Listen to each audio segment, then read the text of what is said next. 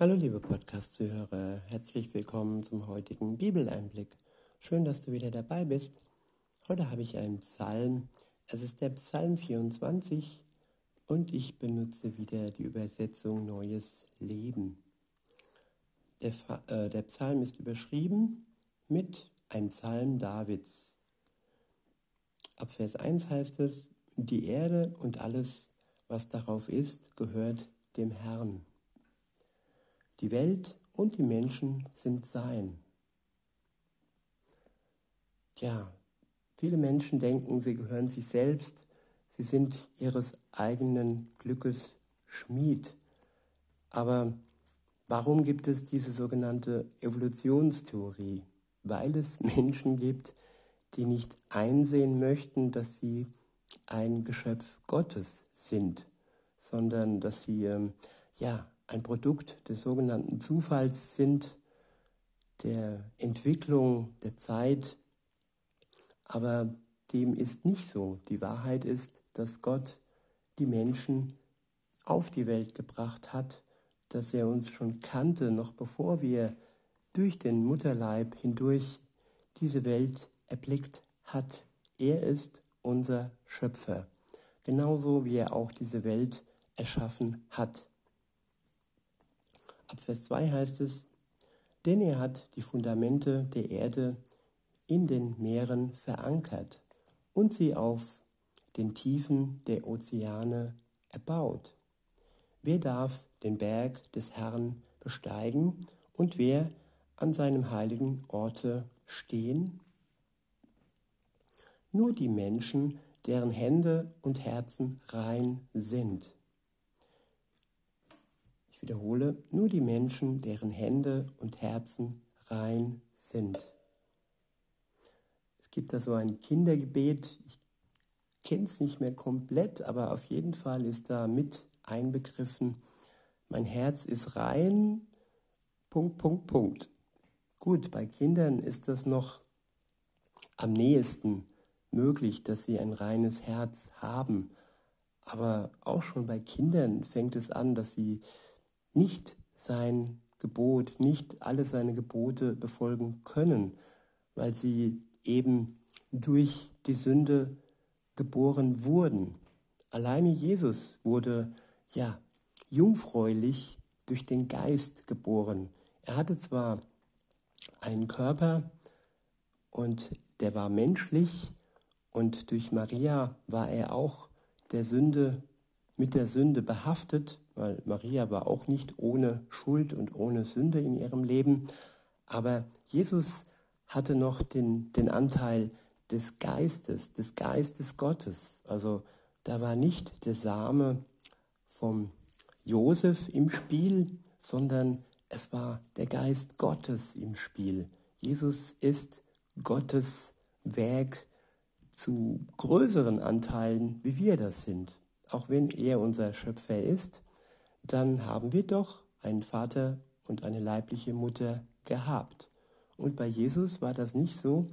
Er hatte eine leibliche Mutter, aber der Geist Gottes hat den Anteil gegeben, den normalerweise ja die männlichen Spermien hätten gegeben. Und insofern ist er schon etwas Besonderes. Und gerade auch, weil er Gottes Sohn ist. Und nun ja, ich wiederhole nochmal den Vers 3 und fahre fort. Wer darf den Berg des Herrn besteigen und wer an seinem heiligen Ort stehen? Nur die Menschen, deren Hände und Herzen rein sind, die keine Götzen anbeten und keinen falschen Eid schwören.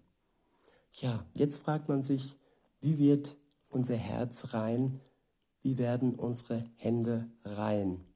Viele denken dann direkt, ui, indem ich dies oder jenes tue, mich zehnmal desinfiziere und ähm, ja, eben gute Werke tue und dadurch vor Gott gerecht bin. Nein, genau so ist es nicht, sondern unser Herz und unsere Hände werden rein durch Jesus Christus, durch sein Blut, das er vergossen hat am Kreuz für uns Dieses sein Blut reinigt uns von unserer Schuld. Und wenn wir frei sind von Schuld, dann, nur dann ist unser Herz und, und, und sind unsere Hände rein. Das kann also kein Mensch von sich aus durch irgendwelche Opfer oder Einschränkungen oder gute Taten vollbringen. Das hat Jesus vollbracht am Kreuz für die gesamte Menschheit. Und ja, das kann man nur, indem man dieses Geschenk annimmt. Weiter heißt es dann, sie empfangen den Segen des Herrn und Gerechtigkeit von Gott, ihrem Retter. Ich wiederhole, also sie, die Menschen, deren Hände und Herzen rein sind, sie empfangen den Segen des Herrn und Gerechtigkeit von Gott, ihrem Retter. Jesus Christus ist unser Retter und er macht uns gerecht und er segnet unser Leben. Alles Gute kommt von ihm.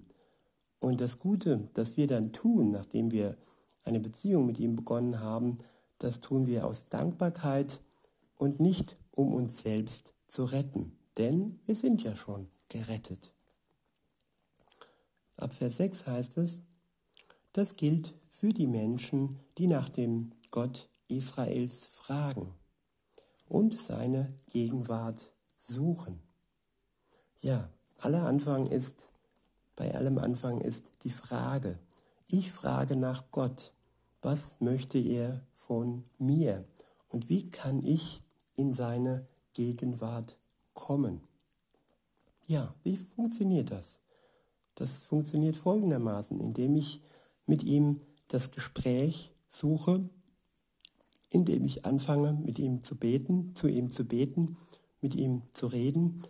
Und die Antwort auf mein Bitten ist die Erlösung, dass ich ja meine Schuld ihm gegenüber bekenne, eingestehe, dass ich Schuld auf mich geladen habe und dass ich seine Rettung nötig habe und dass ich bereue, was ich tat und wenn das alles vorausgesetzt ist, dann kann mich Jesus Christus erlösen.